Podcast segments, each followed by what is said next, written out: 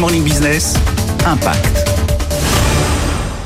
120 milliards de nouvelles pièces sont achetées chaque année dans le monde et le marché de la seconde main dans le secteur du textile représente en France 7 milliards d'euros. La plateforme Helicorn Vestiaire Collective vient de dévoiler son premier rapport d'impact. Nous sommes avec sa directrice du développement durable et de l'inclusion, Donia Vonnet.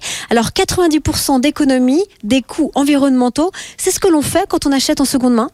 Oui, c'est exact. 90%, c'est l'économie réalisée lorsqu'on achète une, un vêtement de, sur la plateforme Vestiaire Collective.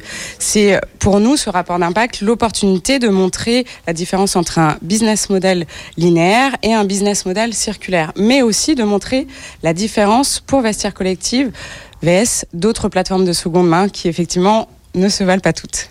Qu'est-ce que l'on peut découvrir d'autre dans ce rapport? On découvre aussi les comportements de nos consommateurs. On s'est rendu compte que 70% de nos consommateurs substituent à l'achat d'un objet de première main. Ce chiffre, je pense qu'on peut l'expliquer parce qu'ils investissent dans des produits plus durables et plus luxe. Donc c'est une durabilité physique et une durabilité émotionnelle.